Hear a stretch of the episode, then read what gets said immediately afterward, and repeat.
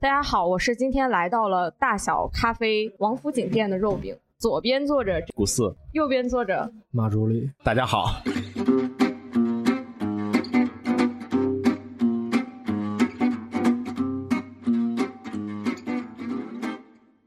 也就是说你在北京很少能看见看见我父母那个年代的人去喝咖啡，对对对，但是你在上海很容易就见对对对到老头老太太，对老头老太太，呃，把买完菜喝杯咖啡，这很正常的事儿啊。对对但是对，在北京不可能，至少在一零年以前吧，很少有一家独立的咖啡馆，即使它叫咖啡馆，它卖的最多的是奶茶。而当时的、哦而当时的北京的咖啡馆装修什么样啊？我贴张周杰伦的海报，那那就算可以了。嗯对，哦我贴张什么科比的海报啊，啊吴老师那得天天去，是吧？ 我记得我之前住那个衡山路那边儿，啊，那边儿太可怕了，那家伙走走两步，好家伙比七幺幺的多。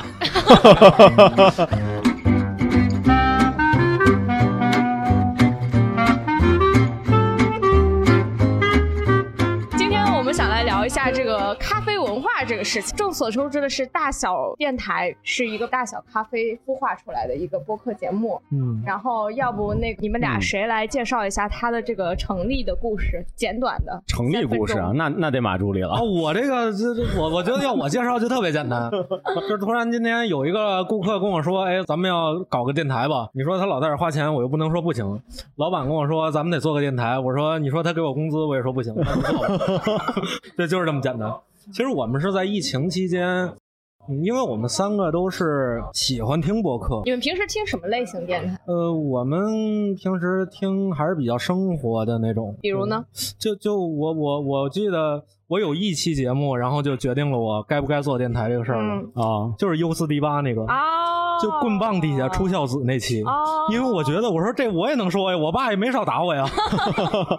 我是之前工作原因去听播客嗯，接触的播客。后来的话，我比较爱听的一档，其实可以推荐一下的，嗯叫樊叶 Furton，可能是一个广州的姑娘吧，然后在那儿说粤碎语碎吗念的，不是不是。哦，她就是用一个 ASMR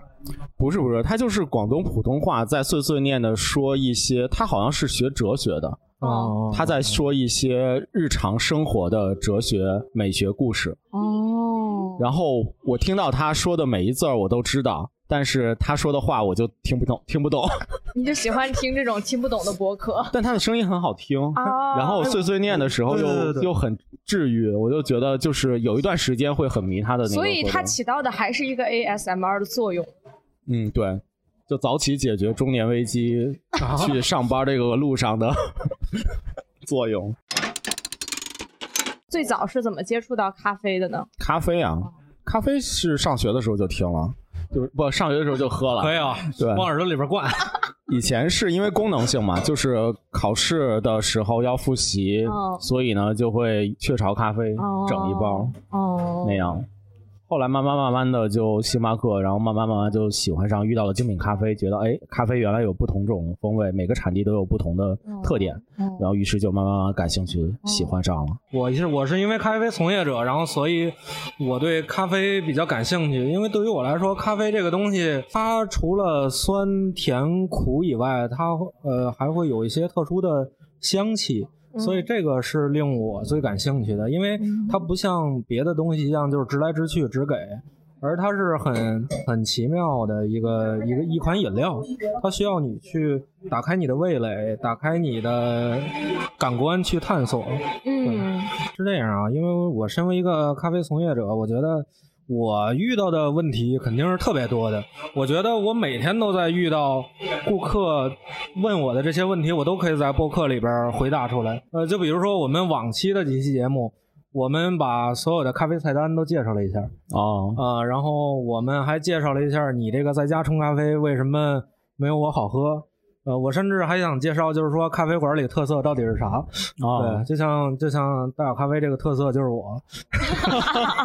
对因因为是这样啊啊，其实我我真的跟顾客都是这么说啊，嗯哦就是因为特色这个东西，我在这儿也跟大家解释一下吧。嗯，你们没发现吗？我们在去哪儿吃饭，他们都会推，哎，这是我们家特色。特色菜，嗯，你知道为什么吗？为什么？为什么可能是因为它上新品了，老板要求他要卖周卖够这个数， KPI 对，有这个 KPI。其次是因为它原材料备多了，哦，要不然就要坏卖不了出去。对嗯，只有这两个原因。嗯然后当然也有可能是它的流量产品，嗯呃，流量产品以及利润产品，嗯它要靠这挣钱。呃，嗯，你像麦当劳那个麦辣鸡腿堡，对，哦，对？吧？你每次一听着后边喊什么什么东西不好吃，你记住了，是因为补不过 来了，它 哦他并不是因为什么 别的。对，学到了。对对对对，所以说特色这个东西呢，嗯哦还是要看自己想喝什么。我一般给顾客推荐都会用排除法，比如哦说我今天不想喝牛奶，嗯你要给我推荐一个牛奶咖啡，那我就是觉得不好喝，嗯，哦，没错吧？没对错。所以我会用排除法，排除掉顾客不想要的，到最后是他想要的一个东西，嗯嗯，这样也是最快的。对我来说说，呃，就是我们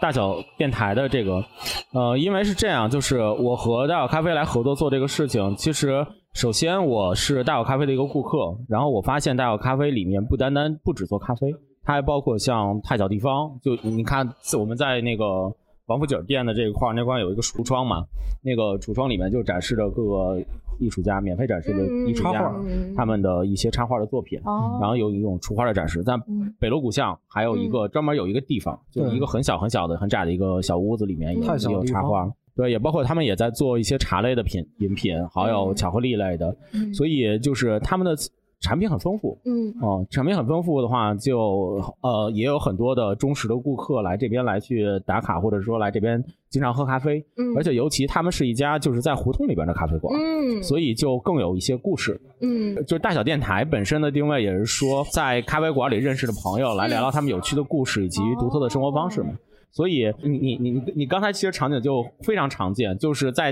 大小咖啡的这个店里面，可能很容易就能碰到一些朋友，嗯或者是很容易就能交到朋友，嗯就是很很大家大家一起聊话题。就是旁边的人可能会听到，就会一起加入进来，嗯所以是一个非常随和，而且非常就是有爱的一个一嗯一一个一个这样的一个社区的咖啡店，让我产生了一种就是它很有内容。哦那么我觉得播客正好也是这样的一个输出表达的一个形式，一个能媒够体。承载这些内容。对对对，那就把它去去一起去去聊出来，嗯包括就是大小咖啡，其实也在北京的这个圈子里面，也是一个挺挺独特的一个咖啡文化在里边。对，因为很多的咖啡馆，有可能你去了那儿之后，坐在那里，你你也不知道要干嘛，嗯就很拘谨。但是这里这里面的话就比较随和，你看，就外边还有还有狗啊，有嗯老外啊，在那儿很悠闲的喝着咖啡啊什么的，嗯你就很容易就把它把心放下来。嗯对对对，我觉得这个也是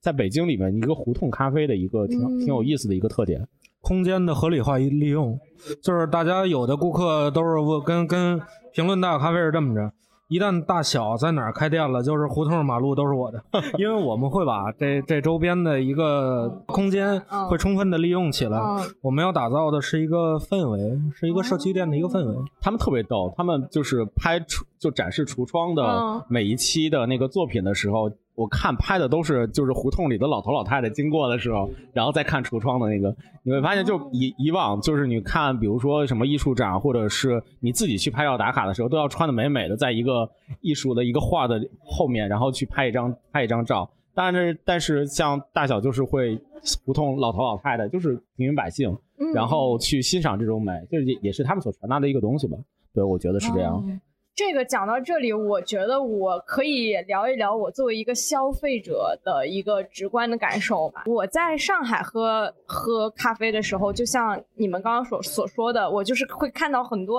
呃穿着精致的小姐姐们、呃或者小哥哥们，然后他们会拍照啊，然后就是很多的网红店吧，拍照的人确实会比较多，然后那个门店装修的也很华丽，呃，也不是说华丽吧，很有风格，很有特点。包括我前段时间刚做了一期愚人录的节目，哦然后那上面就很多的咖啡店，然后有美式的，然后有现代金属风的，好多老外也在里面，人满为患还，呃，反正我我穿着比较朴素的进去的话，我就会有一点儿感受到一种压力，啊，是啊、 吗？对，我会有一种压力在，嗯那可能也是我我这个心理不太健康。啊嗯对，然后我不知道你们作为一个咖啡的从业者，对对北京的咖啡的那种文化的感受是什么，以及对于上海的那个咖啡文化的感受。啊，首先我不是一个咖啡从业者，我也是一个咖啡的爱好哦者，嗯所以就是呃，我的感受可能会更更主观一哦些。嗯，对对对，我也很主观，没关系。嗯，从一开始我也有你的感觉，就是我呃有一段时间很爱探店的时候，也去了上海，带着孩子去迪士尼。后来我就抽着空儿去探了几家，包括 Ops，啊 啊，然后包括 C s o 哈，还嗯有 Mano，还有一些小的一些馆子，像那个 Ops 一类一类的一些馆子。我的感觉是说，第一，我觉得很上海很好的地方就是，他们没有拆墙打洞这回事情，所以他们嗯可以把店开在一个。楼的下面嗯底商的一个地方，而且啊可以对开一个很小的一个档口，对对然后嗯对就对对，就可以就可以卖咖啡了。对对对，而就是那且种拿拿到即走的那种，对对就是只对有一个小窗口。对对对，我想说，就是最近也很流行那种 standby 的咖啡，啊咖啡、对对就是这一类的，就是你你只要拿着咖啡去上班路过，然后点一杯咖啡走就嗯 OK 了，不需要在店里去做一下的这种。这种的话，其实，在南方的很多很多地方都可以很很容易的去盛行起来。嗯当然，在北京的话，好就有一些政策的原因，所以北京就没有这一类的。嗯，但这一类的话，其实还挺打动我的，就还觉得还还挺好的。嗯、那你觉得你有这种需求吗？我有啊，啊我有啊，瑞幸 吗？哎，不行不行，这个那这个性是一豆个子很真的不那行啥的问题啊。那个肉饼老师很厉害啊，对我特别欣赏肉饼老师这种人， 就是会直击他的那个灵魂假需求。对 其实确实这么回事儿。如果你要说这个你想摄取咖啡因，那你直接买瑞幸就可以了，你直接喝速溶也可以了，七幺幺都可以是，都是可以选择性的。嗯都有的。主要我们要区分开这个南北方差异，因为我觉得说实话，北方的市场比南方来讲啊，确实略微差一些的。嗯。因为北方有好多咖啡馆都跟我说啊，我们这儿日出二三百杯，啊，我不信，啊，是因为这样。其实你到最后你算，你就能算明白了。呃，他一天工作的话只有十个小时，嗯哼，他开业时间只有十个小时，但是他能卖出三百多杯咖啡，也就说白了，他不歇着，一分钟一杯。嗯嗯嗯到最后你会发现这是个 谎言，因为你只看他只有两个人上班。当然了，也不乏有那种阿拉比卡很大的店。嗯一九年的时候，我也特别好奇，就是为什么所有人从上海回来都跟我说咖啡氛围好，嗯究竟为什么呢？我就特地去了一趟。啊，呃，我也去了那些比较好的一些咖啡馆，像 Black，呃，像黑羊，然后还有什么黑蜜羊啊我也那些去东西，我都去了。对，永康路那一条路有很多啊哦，对对对对，然后我发现了一件事儿，首先它在地貌上保留的很好，啊，对也就是对说它是原租界区，嗯呃，其实上海是一个港口类的一个城市嘛，然后它最开始就已经它的一些文化就已经被西方所冲击了一下，嗯嗯嗯，也就是说是啊我们吃它的菜也会发现，嗯它的菜也会偏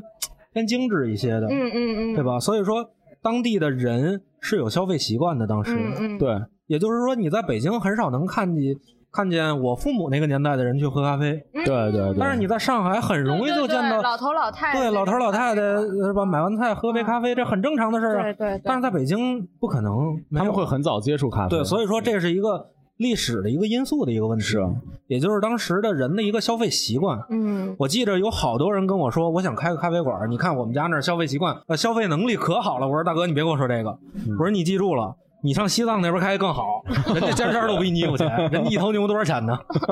对，这个不是消费能力的问题，因为现在中国对于我来说，没有哪个地区消费能力不行，嗯是消费习惯没有。嗯，对而对于我来说，北京，呃，至少在我父母七零年往上那一年代的人，他没有这个消费习惯。嗯嗯是啊，他们而都北茉莉京花茶，呃，而北京也是一个一个文化底蕴特别深厚的一个城市，呃，它甚至可以延续到元朝或者再往前。它每一条胡同真甚至都有它的名字呀，怎么样啊？还有它的意义，当地人很难让一个新的东西来融入进来。嗯就是包括我们现在在在这一条胡同叫偃月胡同，嗯在明朝的时候是乐坊，对，哦，对，它每一条胡同都是有自己的一条历史名片，一一个一个介绍。每一条胡同更像一条 IP，而当地的原住民是其实是不太能接受一个外来品扎住在这儿的，而且跟他们还没有关系的。所以有的时候北京的咖啡馆开在胡同里边，最大的一个问题就是我不喝咖啡啊，小伙 子。对、嗯你卖这个东西我不喝，所以我就嗯，我就得挤兑挤兑你。嗯但实际上上海其实也是被动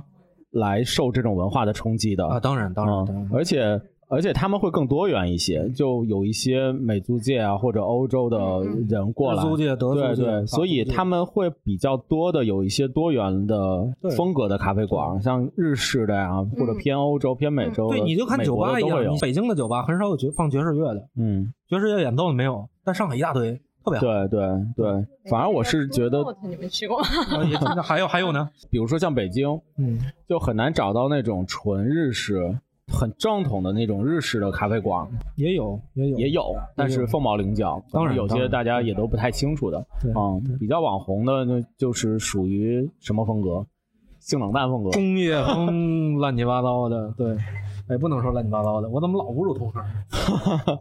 哦，我觉得还有一个挺有意思的现象，嗯就是在那个上海，嗯哦你会很容易看到一条老街道里面有一个咖啡馆，当你进去的时候，那个咖啡馆特别时髦，要不然就是非常科技感、要嗯金属感，要不然呢嗯就是就会非常的时嗯髦，嗯就和你外边的那条街道对产生特别明显的一个对比。但是在北京的话，很多你在深巷子里面的哦嗯一些咖啡馆都会很古朴，哦或者就说很我土呗素，也不是土， 你不不就是土说我土吗？ 不是土，不是土，就很像，就是现在咱们在的嗯 大口咖啡里边的这这种感觉，就是木色的，或者是一些就是相对来说比较朴素的一些嗯装饰的风格。哦这但是这上海这就个会不一样，它上海就会非常跳。其实我就觉得还是因为消费习惯的一个问题，因为呃，上海那边儿喝咖啡也比较早，这个行为，这个行为首先它就比较早是是是，啊你知道北京在什么时候之前啊？至少在一零年以前吧，很少有一家独立的咖啡馆，即使它叫咖啡馆，它卖的最多的是奶茶。而当时的，哦而当时的北京的咖啡馆装修什么样啊？我贴张周杰伦的海报，那那就算可以了。嗯对、哦我贴张什么科比的海报啊，哦胡老师那得天天去，是吧？ 不好意思不好意思然后就摆几盆花啊，可能大家当时只是在软装上嗯很下功夫，嗯但是还是还是那种视觉类的一种那种软装。嗯对嗯然后可能现在大家对于硬装上更有要求了。一六年开始吧，北京的各大咖啡馆就开始把钱都砸在装修上了，啊嗯哦就会请一些独立的一些设计团队去设计啊，包括我们大有咖啡是和鱼流地。是有这么一个合作的，对我们的前门店，然后我们的北锣鼓巷店也都是和鱼流地去合作。当时就觉得咖啡馆要存在一种调性，嗯嗯呃，让它不仅仅是为了一杯好咖啡而来，嗯，而更是应该去体验整个空间嗯才来到这儿。嗯，对，是来体验空间的，因为这个定位就是当时这么定的。你像呃，星巴克的定位就是第三办公空间，而便利店咖啡的定位就是呃，让咖啡变成一个日常。而像我们这种精品咖啡馆儿，更想是让顾客有一个好的一个体验。其实刚刚我觉得那个谷老师讲到的是嗯上海的咖啡店，它就是可以做到比较大胆的跟周围的社区，呃，有一种格格不入的风格，对或者对比较对嗯保持它那种原汁原味的风格。我做一个很日式的，就传统日式的，我对我管你身边旁边是有多法式或者怎么样。嗯然后那可能北京的咖啡馆更多想要去融入这个社区了，对，比如说我我我在这个演乐胡同，虽然我我平时逛演乐胡同，我也没看到演乐，但是、 就是我可能会做的呃，在装修设计上会比较有胡同的风味。是但怎么说呢？我觉得可能是在呃北京在就是这个这个旧城改造上没有做的特别的，可能没有做特别好。我比如说我这是演乐胡同，那我也没有感受到这条街的演乐的风格。但是比如说像南锣鼓巷，那那我可能现在在我的印象中，它就完全是一个小吃街了，对吧？对对对，脏乱差的小吃街，就是我，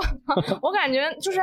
很多的胡同，我个人可能我也没有深究背后的一些文化什么的，我会感觉比较千篇一律。那我的咖啡店开在胡同里，能能够开出什么差异化的特征来呢？我听你们上期那个节目了啊，那个书店大哥，我觉得聊得特别好。如果这个约路要不网红，那你还会来吗？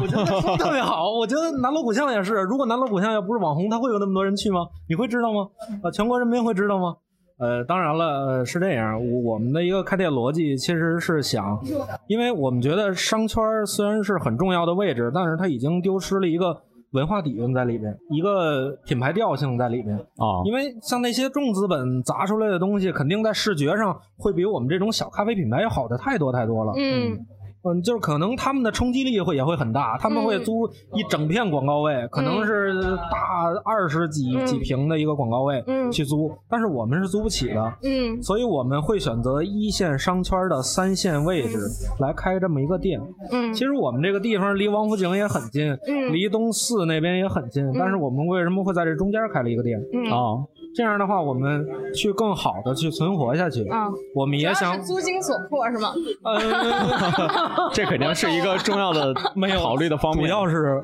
合作方在这儿，这个合作方好。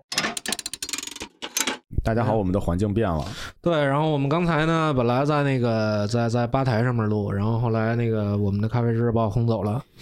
然后大家也看到我的这个大小咖啡这个地位 有有有有有有多高了，对，老板欺负我就算了，这怎么同事还欺负我啊这个？ 哎，人家可就在门口呢。那咋了？ 这没拿我当人啊，这也。别这样，别这样！我觉得我们来到了一个更安静的环境，跟刚刚刚那个环境里，就是大家可以听到就是咖啡的那个蒸汽声音，然后点单的声音，嗯然后还有做咖啡的声音，还有顾客聊天的声音，就感觉就是非常是大小咖啡的氛围，就是我们能在这里遇见一些朋友，遇见一些故事。对对对，我哎，其实刚刚马竹里讲到那咖啡消费习惯的问题，可能在北京吧，我就是。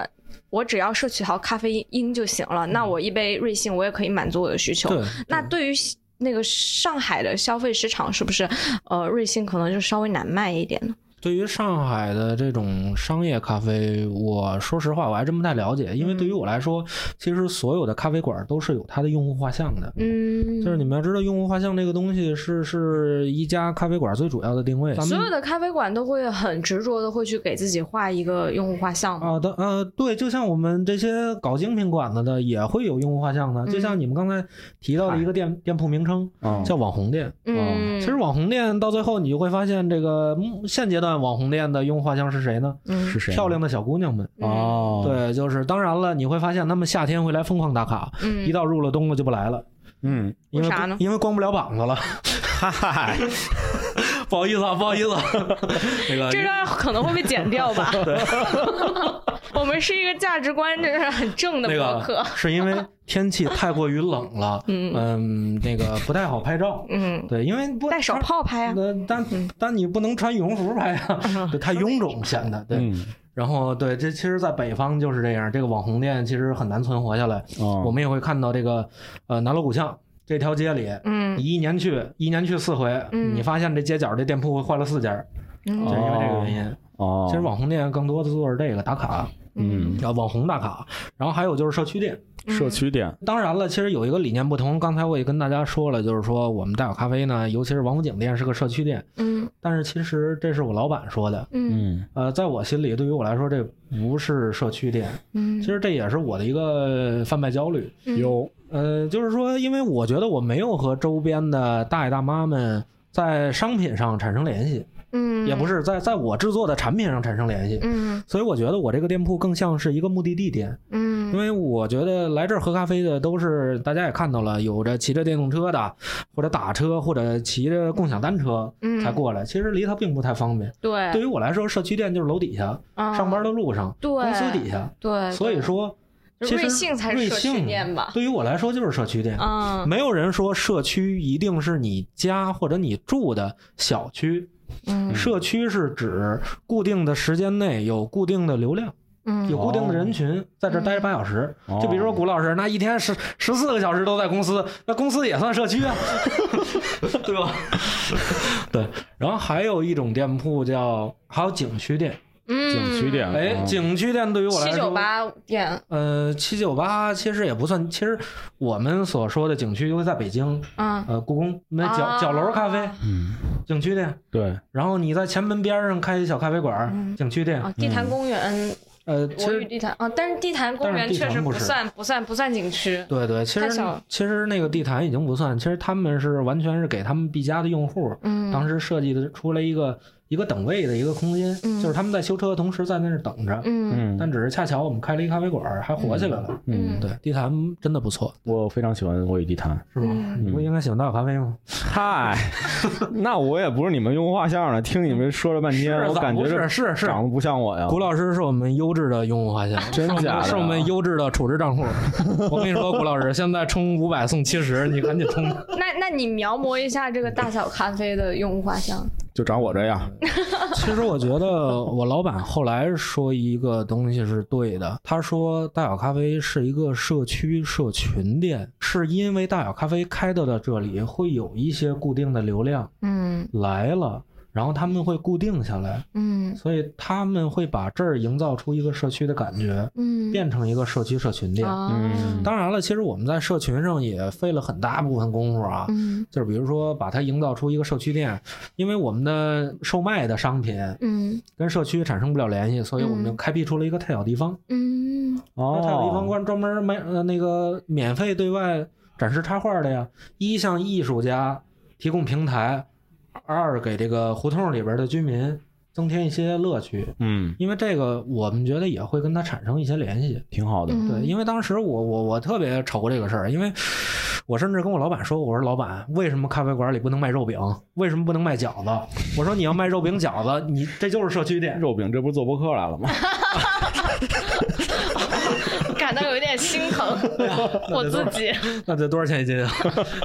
然后，然后我老板是这么跟我说，他说不是不可以，我嗯们确实你要说蒸个馒头，确实能拉动周围的一个社区的一个居对，民。你看确那实会鼓楼馒头店排的队，哦，是老头老太都来了。啊，对，然后但是我老板，你知道说一句话，但是你为这些呃周围的居民们想了，但是你为喝咖啡的人想过吗？嗯难道你跟这儿喝咖啡，边上有一个人灌点醋，吃瓣蒜，来个肉饼啊？ 就是说这个这个氛围就乱了。所以他现在这个定位，我觉得也特别好，社区社群店。嗯对其实你刚才在讲到，我觉得就是这个也是和上海有一个挺大的一个差异，就是北京吧，就特别落地，而且北京的服务其实也没有像上海似的，就是那么快的、尽早的去接触一些欧洲的一些比较有品质、高级的服务。法法嗯餐的北一京种服对务北北京基本上就没有什么太嗯啊，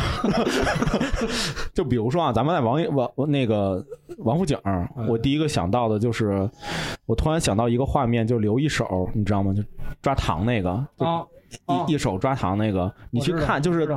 就是刘秉之贵前全国劳模。对全国劳模嘛，然后大家都在宣传他他他怎么样，就是一抓特别准，嗯一把对抓，嗯那会儿有一个纪录片儿，我看在反复播放的，嗯就在那边去看的。我看他就基本上就是，哎，来了，你要多少一斤，然后咔一抓，对然后拿走嗯包一包走因为了。北京是一个特别运转特别快的一个城市，大家现在要的就是效 率。对，所以北京的服务就非常的讲究的是效率。对你像北京那个大公交车卖票的，就是后边走，后边赶紧的，的， 赶紧的，对，赶紧往后边走，后边有大不座往。前走还嚷嚷，对吧一？上去一瞅，哪儿有大座儿都站着 呢。 对，就不像是上海做一个咖啡馆儿，然后他去讲究迎合服务式的一个或者这种体验服务式这种体验来说的话，可能相对的会有一些差异。对像上海就比较顺，就比较说，哎，您来了，您好，然后你想喝什么咖啡对，我们这边有什么什么什么什么，就会很自然的介绍，而且顾客也会接受这件事情。嗯因为我这外边坐着公交车，什么被被骂过来的，然后上这儿来，哎，你好，然后就就也觉得有一时空穿梭的这种感觉，你知道吗？就会就会有一点跳，顾客也会觉得有点跳，然后可能可能咖啡师在店里边儿，就老板在的时候可能会好好说一说，哎老板老板不在的时我候说。拉倒啊，我这向来都好好 说，呃一般都是上来之后喝点什么呀，你不赶紧着吗？我怕你加班忙嘛。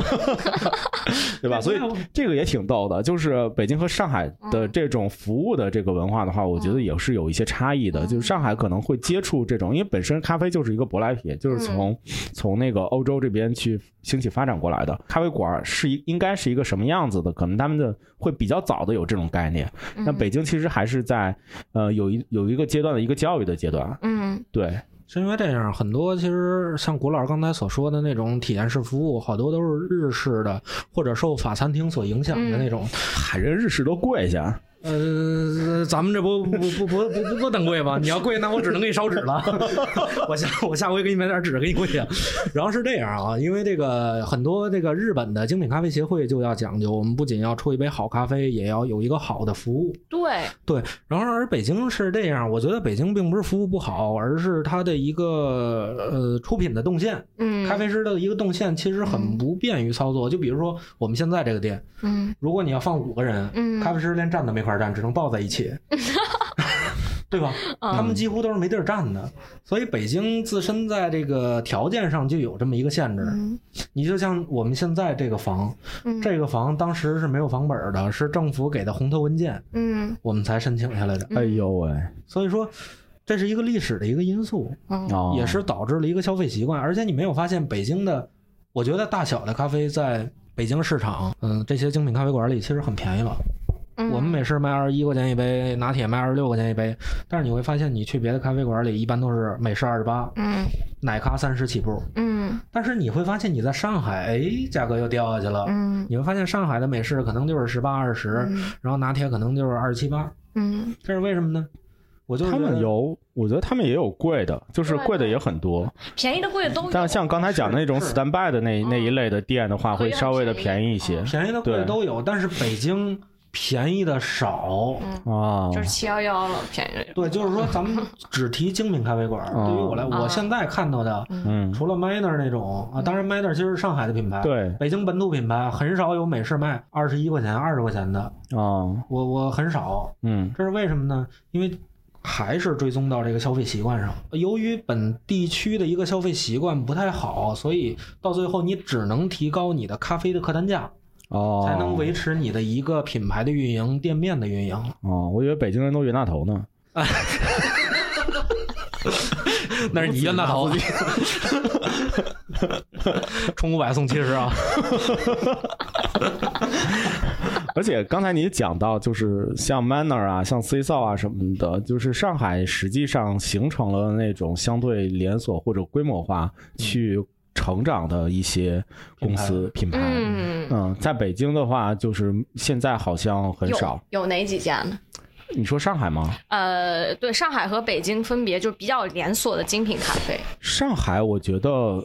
就是 C 扫和 Manner 吧。北京的话，我我的我的概念里面，可能北京有一个地方叫鱼眼儿咖啡。哦，嗯嗯，可能它算是一个相对也有融资，然后也有一些规模的。嗯，然后后面现在大小馒头汉斯，麦当汉斯也对，麦嗯，当汉斯馒头汉斯，其他的就没有像 Manner 和 C 扫这种发展的这么的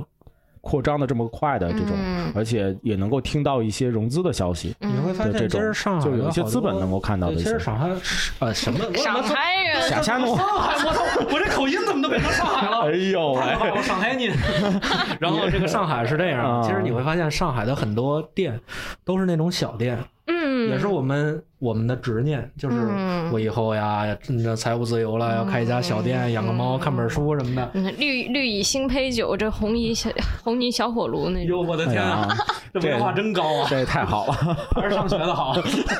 不像我们俩这老文盲。然后这个是这样啊，然后你看他人家就是一家小店，因为对我看过有很多都是夫妻店，嗯对吧？嗯有很多都是夫妻类的一种小店，而且我还问过他们的营收真的不错。是吧？嗯而北京为什么有的就是说一定要再开一家店，可能它嗯，就是营收为了真的不 行，是吗？也不是说应收真的 不行，因为是这样，你你的一个，你你就像这个市值一样，你得往下，肯定得往下出溜，对吧？你要你要不断的增强你的曝光，其实你把营销费转化为开一个店上更直接，你没觉得吗？没没没太明白这个事就比儿如说这样，啊，今儿我拿这一百万，我开三家店，嗯，但是同时你要有一个店啊，你拿这一百万去打广告，你觉得你会选择哪个？在北京，你想在过这问北题吗？京开三家店吧，对吧？对吧？为什么呢？嗯因为是这样，不认识广告主，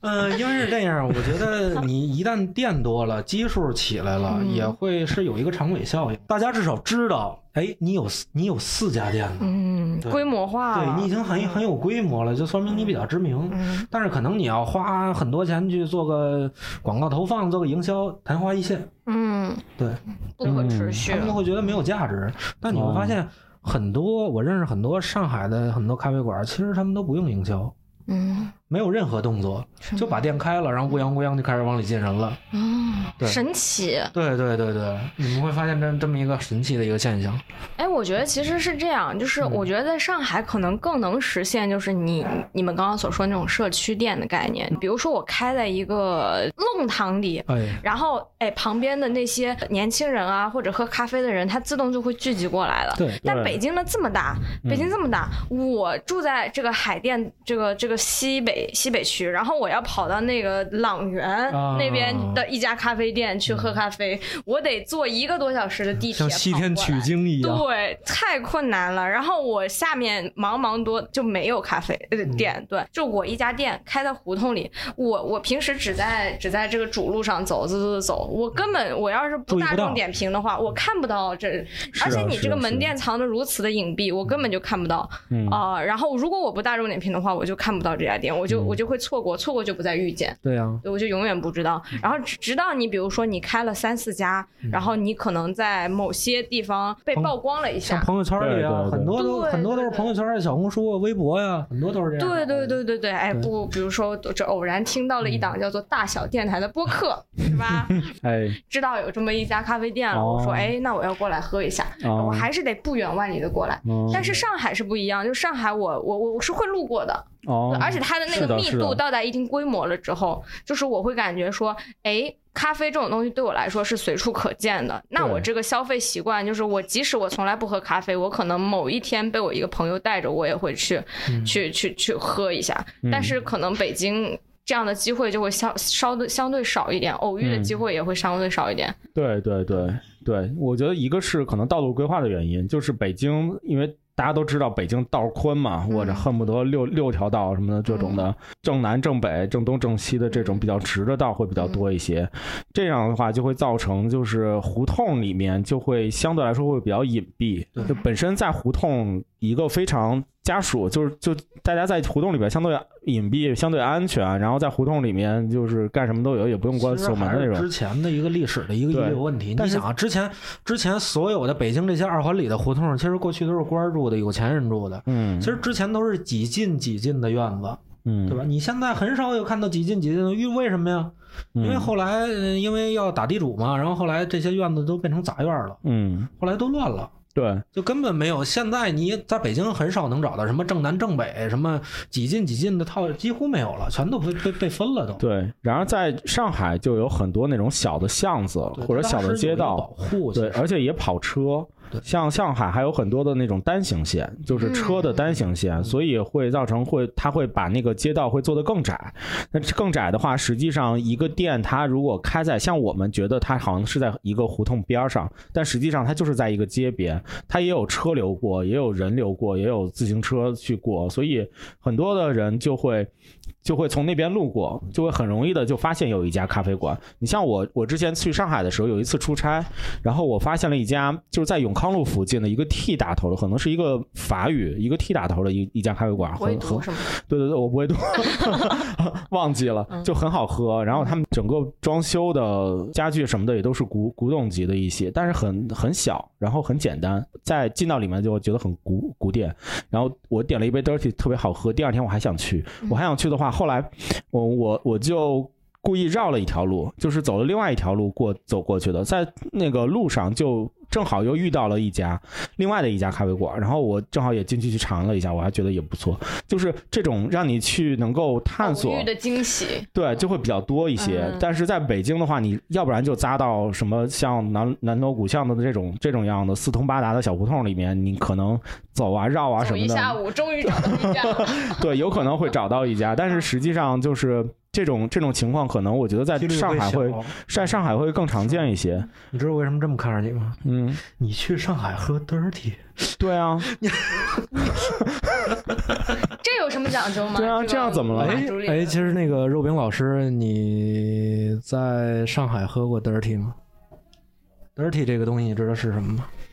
dirty 就是牛奶加上咖啡， 对对，其实 dirty 是是当时北京五道营的其中的一个发明咖出啡来馆的啊发明出来的，真的。对，然后引爆了全国的咖啡馆，所有人都在做这个。其实它的做法很简单，就是冰拿铁不加冰。对我我也是这么觉得。嗯我那天刚去铁手，就是五道营那家铁手喝哎了一杯，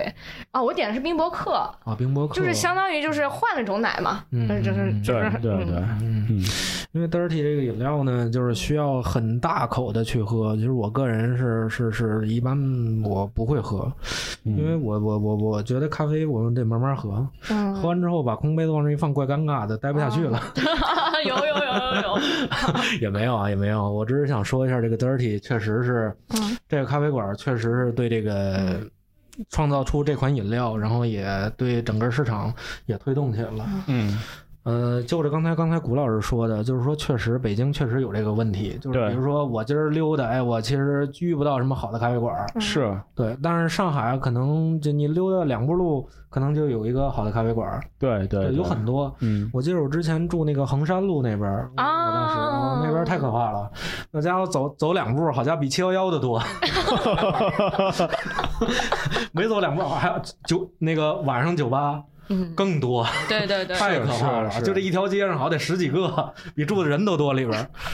嗯，所以这种的消费习惯和他们的这种消费的文化，我是嗯觉得要比北京会更对，你知更道他繁们荣一他们些。的消费习惯，甚至甚至高到什么地步了吗？就是他们会在，就是他这咖啡馆里都可以没有厕所，但他嗯愣可以开一咖啡馆，而且营收还不错。我觉得这个事儿在北京几乎办不到。以是吗？你在北京，你肯定，嗯，我不知道你们，你们在北京去喝家咖啡馆，你们的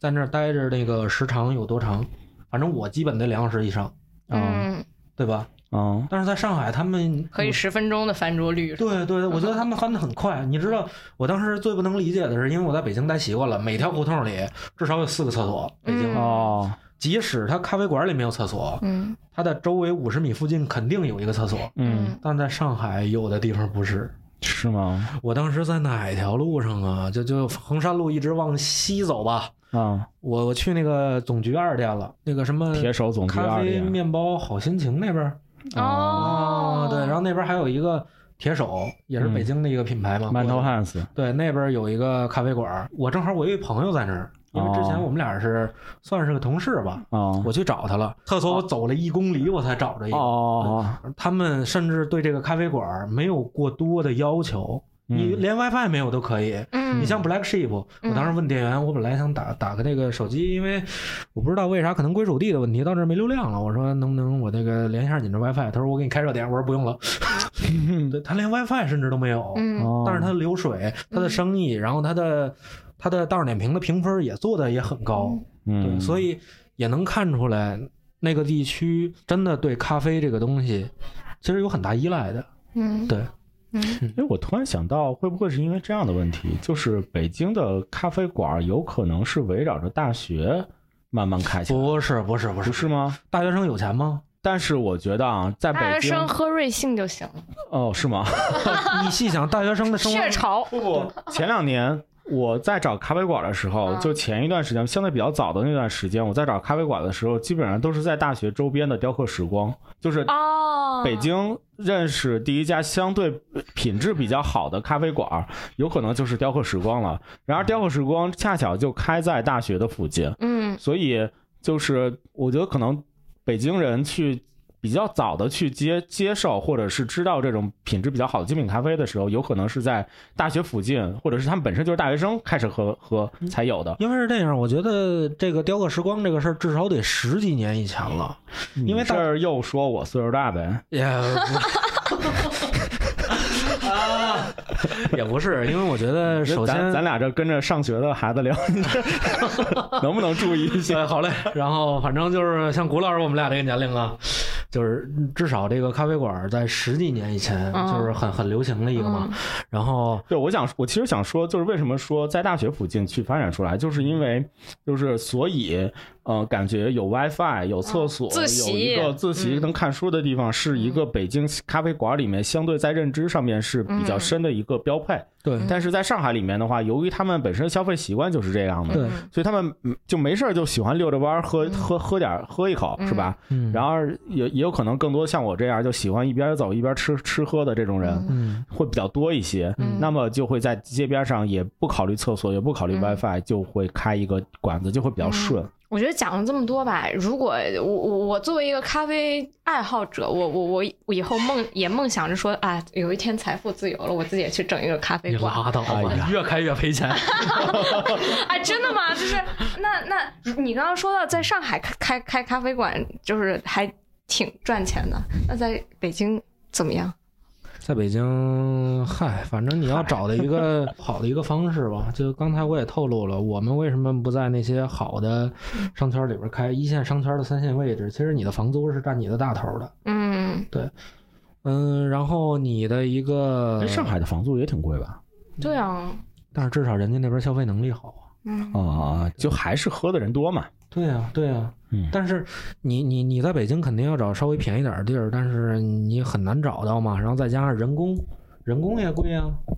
对对吧？原材料的成本也高啊，因为你就像你一家店，肯定你要出去跑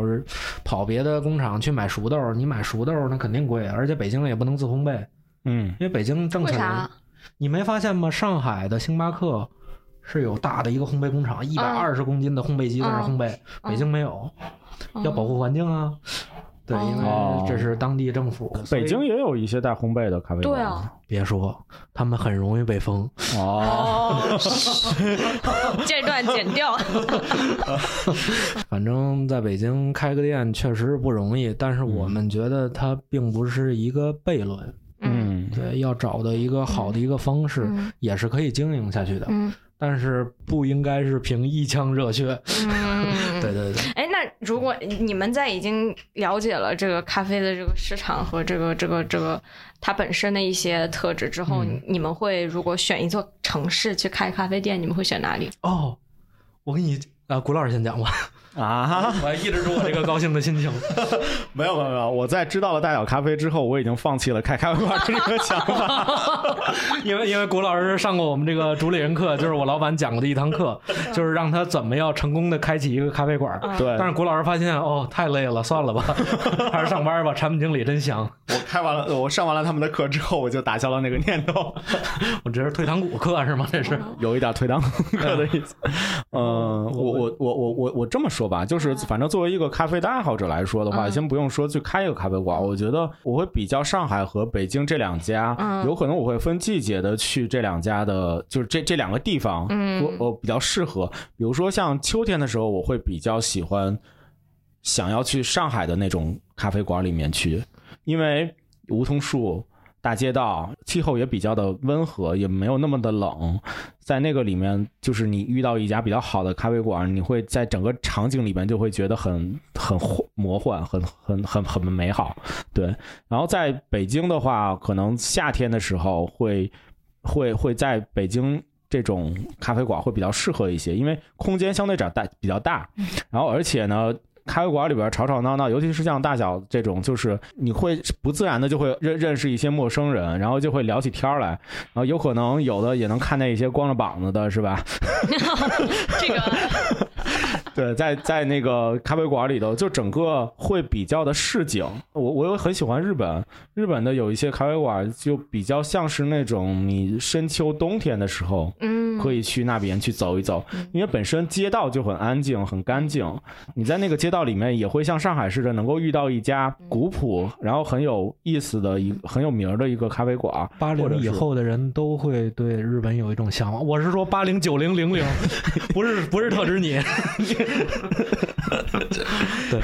您继续。啊、对，就是比如说像那个深秋或者冬天的时候，因为日式的咖啡馆会给你一种很温暖的感嗯觉，很温馨温暖的感觉，尤其他们灯啊，包括整个古朴的一暖个。黄色的那种感觉。对对对，装修啊什么的，你进去之后要一杯热咖啡，然后有可能里边你会直接遇到的是一个老太太，嗯，对对哎对，在啊招待你，对对对对 对，对，就是那种哎的呀想法就会比较的冬天，对，我们对这个老年老老龄化的咖啡师都是特别向往的，你没发现吗？等我老了之后，我我来大小荧屏 了。好嘞。然后你要说我如果要我真的要开一家店，可能我不会在北京开，因为我觉得我在北京的时间太长了。待够了。也不是吧，因为你代购的时候，它也会有，嗯对对，有一些好玩的东西出来。但是我我我其实特别喜欢江苏这个地方，